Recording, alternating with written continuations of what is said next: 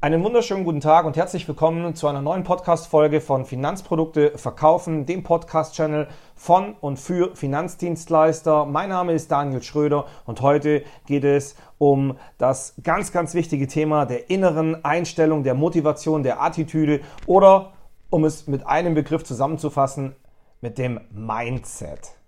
Mindset ist momentan der Oberbegriff, der überall in allen Foren, wo es um den Vertrieb, den Verkauf, ums B2C, ums B2B äh, handelt, ist omnipräsent. Büchern, Podcast oder Videos auf YouTube. Komm mit dir selbst ins Reine, dann gehört dir die Welt. Fühl dich selber okay, dann kannst du alles erreichen.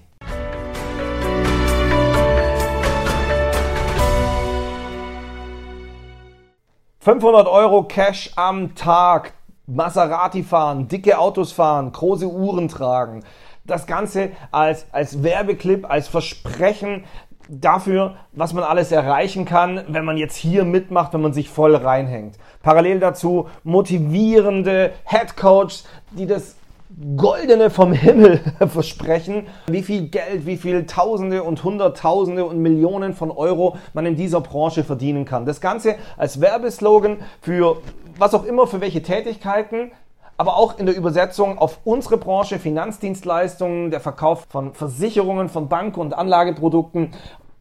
Vorab, ich glaube nicht, dass das die richtigen Treiber sind, um nachhaltig erfolgreich in unserer Branche zu werden. Und ich glaube auch nicht, dass es einem Rookie, jemand, der von Finanzdienstleistungen bisher noch keine Ahnung hatte, gelingen wird, innerhalb kurzer Zeit hier den großen Reibach zu machen.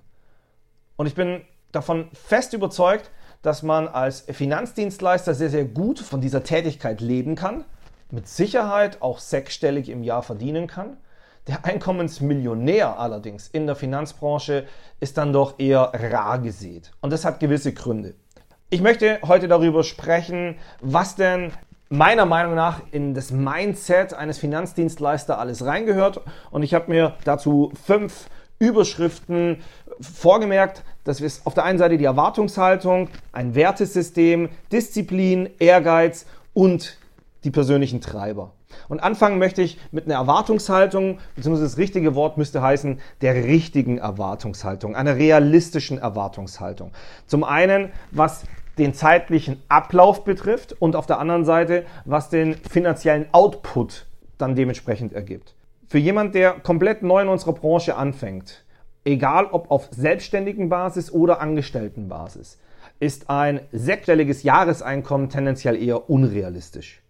Denn es bedarf a. extrem vieler Erfahrungen und Expertisen und b. eines gewissen Fachwissens und natürlich auch einer, einer Struktur, um eben nachhaltig erfolgreich zu sein. Hinzu kommt, dass in der Ertragssituation eines Finanzdienstleisters neben den unmittelbaren generierten Abschlüssen und Abschlussprovisionen auch ganz viel Bestandsprovision mit in die Bücher fließt.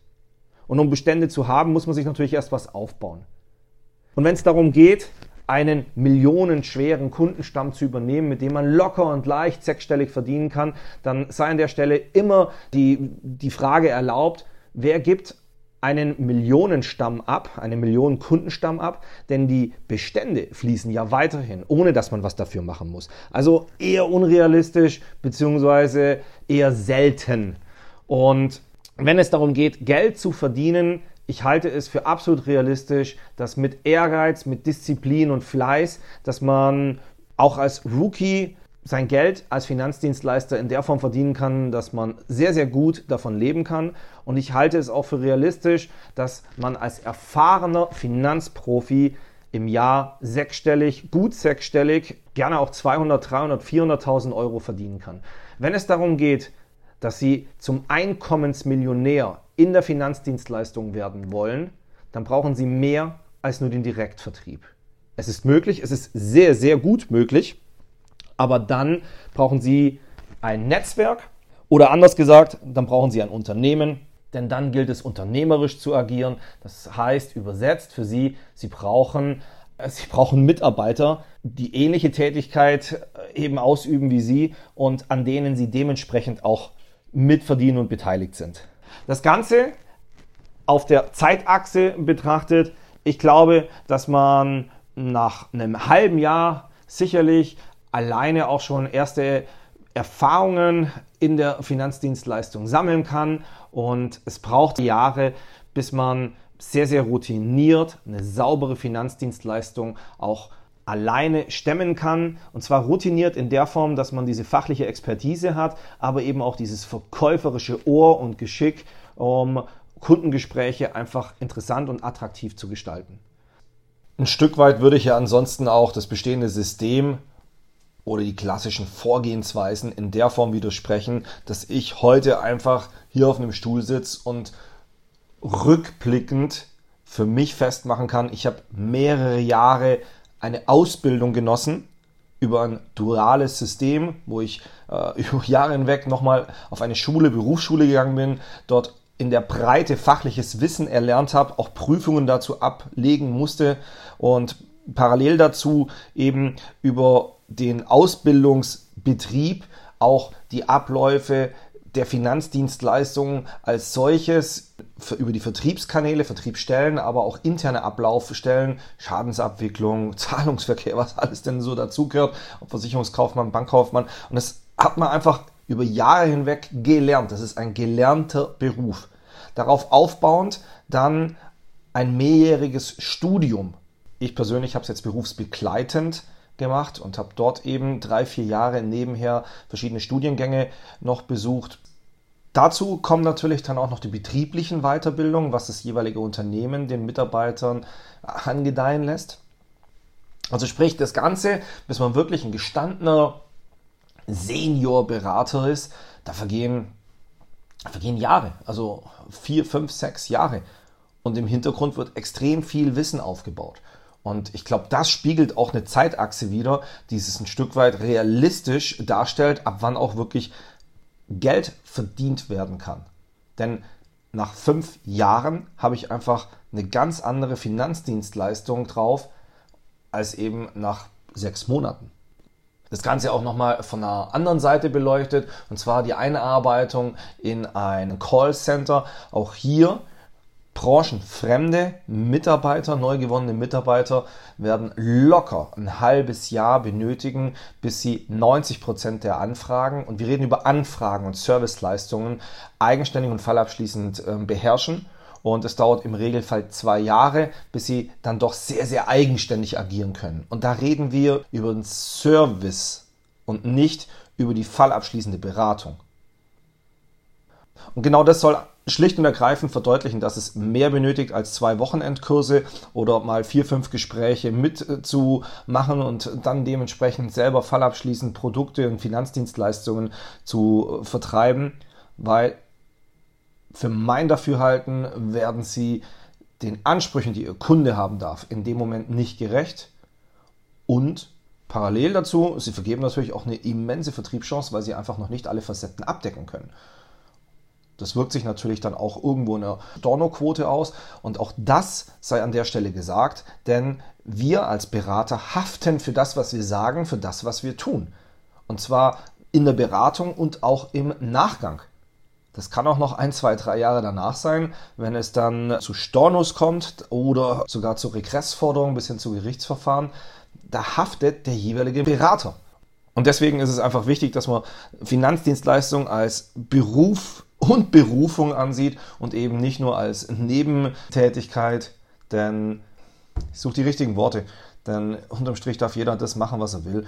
Und mir geht es einfach nur darum, dass gerade der Versicherungs- der Versicherungsfritze von nebenan oder der Banker, die dann immer irgendwo diesen, diesen Beruf des über den Tisch ziehenden ja, zugesprochen bekommen, dass es ein Stück weit, Stück weit einfach schade ist. Denn das Handwerkszeugs ist A, so, so schwer, so facettenreich und B, auf der anderen Seite auch wieder so, so schön, dass es sich einfach an der Stelle, finde ich, für einen überzeugten Finanzdienstleister, und das bin ich, gehört, dass man diese, diese Gilde der Finanzdienstleistung auch ganz hoch ansiedelt. Und ein Stück weit ist es natürlich dann wahnsinnig schade, wenn es so viele schlechte Berater gibt. Und diese schlechten Beratungen resultieren ja nicht daraus, dass der Berater für sich selber jetzt festmacht, ich werde meine Kunden heute über den Tisch ziehen, ich werde sie schlecht beraten, Und ich glaube, das denkt jeder von sich selber natürlich immer zu Beginn, ähm, dass er Top-Berater ist, dass er es nur gut und richtig meint.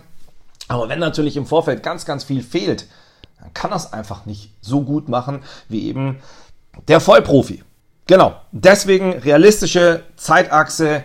Zwei, drei Jahre braucht man, um hier in das Metier reinzukommen. Alles andere ist keine seriöse Finanzdienstleistung und wird nachhaltig auch nicht mit finanziellem Erfolg gekürt sein. Das zweite, was ich mir notiert habe, sind Wertesystem und ich glaube, das passt auch sehr, sehr gut mit dem bisher angeteaserten gut zusammen. Was ist mir wirklich wichtig? Für welche Werte stehe ich? Es ist einzig und allein das monetär Messbare, was ich dann an, vielleicht auch an Statussymbolen wie Auto, Uhren, das große Haus in der tollen Wohngegend, besondere Urlaube, was sich daran eben bemessen lässt? Oder habe ich ganz andere Werte? Und da fällt mir ein gutes Beispiel ein von einem ja, jungen Mitarbeiter, jungen Kollegen, der mir gesagt hat, ihm geht es wirklich darum, sich auch ein Stück weit Zeit zurückzukaufen, damit er optimalerweise dann eben mit 50 nicht mehr in einem Angestelltenverhältnis ist und dann einfach mehr Zeit hat und eben nicht in diesem Hamsterrad des Angestellten irgendwo ein Stück weit gefangen ist. Und ja, fand ich super interessant und habe mich selber auch zum Grübeln gebracht. In der Form, Mensch, möchte ich das auch? Und ich konnte das sehr, sehr schnell für mich beantworten, in der Form, dass ich sage, das, was ich tue, tue ich leidenschaftlich gern. Ich berate liebend gerne Menschen. Ich sitze jetzt auch liebend gerne da und spreche diesen Podcast ein und ich mache das einfach gerne. Und ich mache das aus voller Überzeugung und mit Freude am Tun und ich bin da jetzt in dem Moment zu 100% bei dem, was ich bin und was ich mache. Und deswegen, ich will in dem Moment auch gar nichts anderes und da gehe ich ein Stück weit auf. Das gleiche tue ich allerdings auch, wenn ich meinen Rasen mähe oder mit meinen Kindern spiele. Das mache ich auch liebend gerne. Und in dem Moment natürlich dann auch zu 100 Prozent. Und, und das ist so ein Stück weit auch, auch meine Wertevorstellung, für was ich stehe. Ich hatte mal einen netten Vortrag, wo es auch darum ging, was ist Karriere, was ist Erfolg. Und ich finde, dass es ganz wichtig ist an der Stelle, Karriere, Erfolg erstmal von den Begrifflichkeiten her zurückzustellen und gar nicht die Definitionen nach Duden und Co. zu suchen, sondern ein Stück weit für sich selber festzumachen, was ist für mich denn Erfolg? Woran messe ich das? Geht es wirklich darum, als Berater irgendwo einzusteigen, zu manifestieren, dann eben der Seniorberater zu werden, irgendwann eine Abteilung zu leiten? Ist das die Karriere? Ist das der einzige Erfolg? Oder ist der Erfolg der, dass ich eine Tätigkeit habe, die mich voll ausfüllt, wo ich gerne morgens aufstehe, in die Arbeit gehe, wo ich mir ein Leben leisten kann, um Dinge zu tun, die mir Spaß machen, eine Familie zu haben, Urlaub zu machen, Sport zu betreiben, das als, als Gradmesser zu nehmen. Und mir fällt in dem Moment der liebe Herr Kafka ein mit seinem Fischer und die See, ich zitiere jetzt frei und ich hoffe, sämtliche Deutschlehrer, die jetzt hier mithören, verschonen mich nachher mit Protestkritik. Das Werk von Kafka ging im Grunde darum, dass ein Fischer am Strand sitzt und er döst vor sich hin. Dann kommt eben ein Businessman und sagt ihm, hey Bursche, warum liegst du jetzt hier faul am Strand? Da vorne ist dein Schiff, hock dich rein und geh doch mal Fische fangen. Und sagt er, ja, Fischer, ja, hab ich doch schon heute. Alles gut. Ja, aber du kannst ja nochmal rausgehen, dann kannst du mehr Geld verdienen. Ja, okay, stimmt schon, ja. Und dann, naja, wenn du mehr Geld verdienst, könntest du dir irgendwann noch einen zweiten Kahn leisten und dann einen dritten Kutter und einen vierten Kutter und dann könntest du Leute haben, die mit dir arbeiten, für dich arbeiten. Und wenn du dementsprechend richtig investierst, Karriere machst, erfolgreich bist, dann hast du irgendwann fünf, sechs, sieben Schiffe, die dir alle gehören und dann hast du da Angestellte, die für dich arbeiten. Und jetzt die schöne Frage vom Fischer, ja und dann?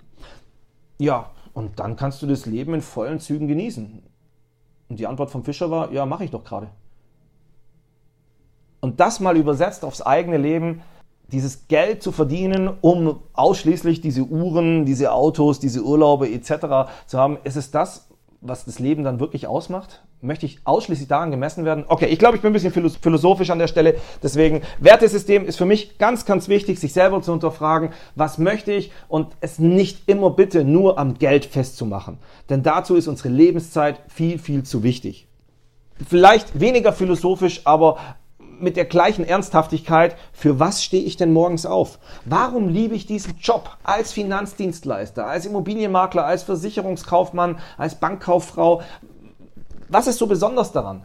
Ist es wirklich nur die Einkommensquelle? Wäre schade. Deswegen, warum liebe ich meinen Job? Und ich liebe meinen Job. Ich mache es einfach gerne. Und die Frage sollte jeder für sich sauber beantworten können. Und das, glaube ich, spiegelt dann ein Stück weit auch dieses Wertesymbol wieder. Dass man einfach sagt, ja, ich, ich bin an den Menschen interessiert. Und da komme ich auch schon zu den Treibern. Die dritte Überschrift. Ist es wirklich Geld? Ist es Macht? Ist es, ja, ist es die Zeit, die ich mir erkaufen möchte oder die Zeit, die es mir wichtig ist und wo ich mir dann etwas mit einem Fristentransformationsmittel, Geld, eben umwandeln kann? Oder ist es schlicht und ergreifend die Freude und das Interesse an anderen Menschen. Und ich glaube, mit dem Treiber, Interesse an anderen Menschen zu haben, denen in gewissen Lebenssituationen zu helfen, das ist ein wunderbarer Treiber und der, der passt astrein zu unserer Finanzdienstleistungsbranche. Und, denn ich habe es einfach in der Beratung selber schon erlebt, wenn, wenn einem Menschen gegenüber sitzen, die komplett überschuldet sind, die die Post nicht mehr aufmachen, in der Schufa drinstehen, aber unterm Strich einen guten Job haben, gutes Gehalt, noch einen Nebenjob und, und, und, fleißige Menschen, die es aber einfach nicht gebacken bekommen. Oder es sitzt jemand gegenüber, der, der einfach nicht Deutsch lesen kann, hat einen Top-Job verdient, 3000 Euro netto, öffnet seine Post nicht, ja. Und so jemand zu helfen oder dass man eben nicht durch die Innenstadt gehen muss mit 65 und äh, die Mülleimer nach Pfandflaschen absuchen muss. Also es gibt so viel Tolles, was man in unserem Job erleben kann, so viel Wichtiges. Also tolles Eltern zu beglückwünschen zu ihrem neuen Kind, äh, zu ihrem neuen Kind, zu ihrem frisch geborenen Kind ähm, und, und dort eine Planung aufzustellen oder ein Vermögen zu strukturieren und da wirklich auch mal 20, 30, 40.000 Euro Gewinn in kürzester Zeit zu realisieren. Sowas macht Spaß, sowas ist toll, Menschen so zu beraten, dass sie wieder äh, Luft zum Atmen haben vor lauter Schulden oder dass sie einfach sauber toll abgesichert sind. Und genauso wichtig ist es aber auch, bei einer Scheidung, bei einem Nachlass, einfach präsent zu sein und jemanden in dem Moment unterstützen zu können, wenn er seinen Kopf einfach für was anderes braucht. Und dafür liebe ich meinen Job. Genau, das war Wertesystem versus Treiber. Zwei Überbegrifflichkeiten noch, Disziplin und Ehrgeiz. Passen auch eng zusammen, Disziplin, Ehrgeiz. Auch das sollte irgendwo in die Überschrift Mindset reinpassen, nämlich A, die Disziplin. Darunter verstehe ich, dass es nicht reicht, irgendwelche Seminare, Workshops oder Wochenendkurse zu belegen und dann ja, den, den Status des Finanzdienstleisters für sich festzumachen, sondern dass es nicht aufhört. Das, was ich regelmäßig beobachte, ist, dass Berater verkäuferisch durchaus ein Grundwissen sich angeeignet haben und äh, die Produkte auch halbwegs sitzen, mal mehr, mal weniger tief. Dass es allerdings an an den Grundlagen ganz häufig fehlt. Und das ist so ein Punkt, wo ich sage, das ist die Pflicht eines jeden Einzelnen. Ich sehe das auch nicht in der, in der Pflicht des Unternehmens, das jedem mal beizubringen, wenn es darum geht, das deutsche Steuersystem zu kennen. Das ist jetzt, ja, ich mache es einfach als Frage. Sie sind Finanzdienstleister, können Sie mir jetzt den Unterschied zwischen dem Durchschnittssteuersatz und dem Grenzsteuersatz erklären? Und das wäre durchaus wichtig, denn sie reden über Altersvorsorge, Riester, Rürup. Und da gehört es einfach dazu, zu wissen, was Steuerprogression bedeutet oder was die kalte Progression ist, wie unsere Steuersätze sich ergeben und was das für Auswirkungen hat. Denn dieses, man kann es dann bei der Steuererklärung angeben, reicht ja nicht wirklich als Kaufgrund und als Erklärung. Ich weiß, wir dürfen steuerlich nicht beratend tätig sein und gleichzeitig, ich sollte wenigstens so ein Grundverständnis haben. Gleiches gilt für unsere Sozialsysteme. Wenn es um die Sozialversicherung geht, Rentenversicherung, wie ist die aufgebaut, wie kommt der Rentenpunkt zustande, was sind Beitragsbemessungen? Was für einen Schutz habe ich durch meinen Arbeitgeber in puncto Unfallversicherung, in puncto Erwerbsminderungsrente? Wann zahlt eine gesetzliche Krankenversicherung, Rentenversicherung? Wann zahlt sie und leistet sie nicht? Und das sind eben diese Basics und da finde ich gehört Disziplin dazu, dass man sich das auf die Fahnen schreibt. Wenn ich ein Top-Berater sein möchte, wenn ich eine faire und eine anständige Finanzdienstleistung machen möchte, dann muss ich mir sowas aneignen. Ich höre ganz häufig, ich berate meine Kunden so, wie ich auch selbst beraten werden möchte. Ich will an der Stelle auch keine Wortklauberei betreiben. Gleichzeitig finde ich es viel schöner, wenn man den Satz ein Stück weit umbaut. Stichwort, ich berate meine Kunden so, wie meine Kunden beraten werden möchten. Und dazu gehört es in dem Moment vielleicht auch mal ein bisschen Fachchinesisch loszulassen oder eben nicht sofort in meiner eigenen Lösungswelt zu denken, sondern mehr sich auf den Kunden einzulassen. Und dazu ist es wichtig, und da sind wir wieder bei Disziplin, dass ich eben nicht den Erklärbär raushänge. Dass ich parallel dazu mich aber auf meine Hinterbeine setze und mehr Produktwissen auch parallel dazu aufbaue, um die richtigen, passgenauen Lösungen schnüren zu können und auch Beispiele bedienen zu können, die genau mein Gegenüber jetzt betreffen.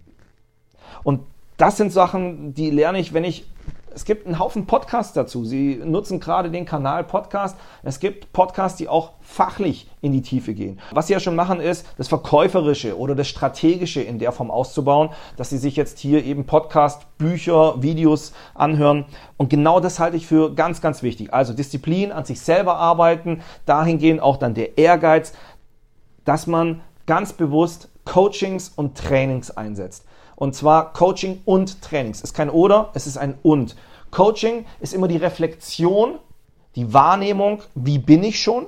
Da bekommt man so ein bisschen den Spiegel vorgehalten. Optimalerweise Simulationscoaching mit Kamera, sich selber sehen zu dürfen, ist der größte Mehrwert, den man bei einem Coaching, bei einer Spiegelung, bei einem Feedback erfahren kann. Deswegen setzen Sie Kameras oder Handys ein und äh, lassen sich filmen und binden Sie die Ton- und Filmaufnahmen ganz bewusst in die Reflexionsschleifen mit ein. Also, das ist die Status Quo-Betrachtung. Und jetzt geht es aus den Erkenntnissen aufbauend auch ein Stück weit besser zu werden. Also sprich zu trainieren. Und das Trainieren sollte immer ein Verhältnis 3 zu 1 im Verhältnis zum Coaching sein. Also eine Stunde Coaching sollte danach gefolgt werden von drei Stunden Training. Weil das Trainieren, damit werde ich besser und durch Coaching halte ich nur fest, bin ich auch erfolgreich in dem, was ich gerade trainiere. Kann ich es anwenden? Bekomme ich das, was ich trainiert habe in meinem Beratungsalltag auf authentische Art und Weise auch rüber und ja, trainieren Sie. Führen Sie Vertriebstagebücher. Halten Sie Ihre Erfolge oder Ihre Vorgehensweisen, Reaktionen Ihrerseits, Reaktionen von Kunden, halten Sie das fest. Das alles, finde ich, gehört ein Stück weit zur inneren Einstellung, denn sie machen es A für sich, um weiter Top-Finanzdienstleistungen auf ganz, ganz hohem Niveau und immer höherem Niveau tätigen zu können. Und sie tun es ein Stück weit auch für das Unternehmen, das sie arbeiten, weil es einfach dadurch Erfolg garantiert. Und sie tun ihren Kunden etwas Gutes wenn Sie einfach eine saubere Einstellung zu dieser Tätigkeit haben, wenn es nicht darum geht, ausschließlich den schnellen Euro hier zu suchen. Denn traditionell, was man, was man immer wieder beobachtet, wenn Rookies komplett branchenfremd in den Finanzdienstleistungsbereich reinkommen, wie oft sie nach ein, zwei Jahren wieder draußen sind, oftmals ein Großteil ihrer Freunde dementsprechend nicht mehr Freunde nennen können. Ja, dann war das Experiment dann doch nicht so dolle und ein paar tausend Euro hat man zwar mitgenommen, aber eigentlich schade weil unsere Branche ist dazu viel, viel zu wichtig. Und richtig erfolgreich ist man, das habe ich mal irgendwo vor Jahren schon mitgeteilt bekommen, wenn man es mindestens sieben Jahre lang ausgehalten und geschafft hat, also sprich sieben Jahre lang am Markt bestanden hat, dann ist man etabliert, dann hat man es geschafft und dann kann man auch sehr, sehr vernünftig und gut davon leben.